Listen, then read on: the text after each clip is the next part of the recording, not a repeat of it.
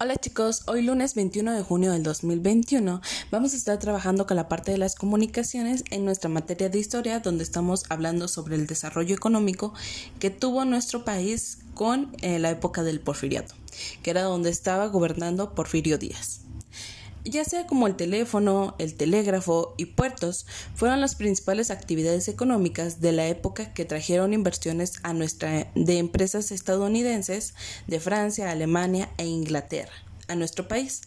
Aquí usarán ustedes su creatividad e ingenio para representar la forma de comunicación en todo el país.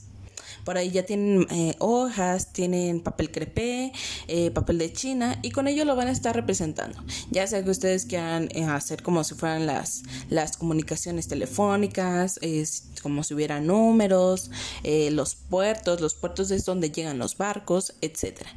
Entonces también van a investigar un poquito más sobre esta parte de la comunicación, cuáles fueron las principales. Bueno, yo ya se las mencioné, que es el, teléfono, el teléfono, telégrafo y los puertos, pero quizás ustedes encuentren alguna otra más, van a estar hablando sobre ello y al final pues ya me mandan un, un o una fotografía de cómo lo representaron y cuáles fueron estas actividades principales que hicieron que nuestro país fuera creciendo más en esta parte de la inversión extranjera.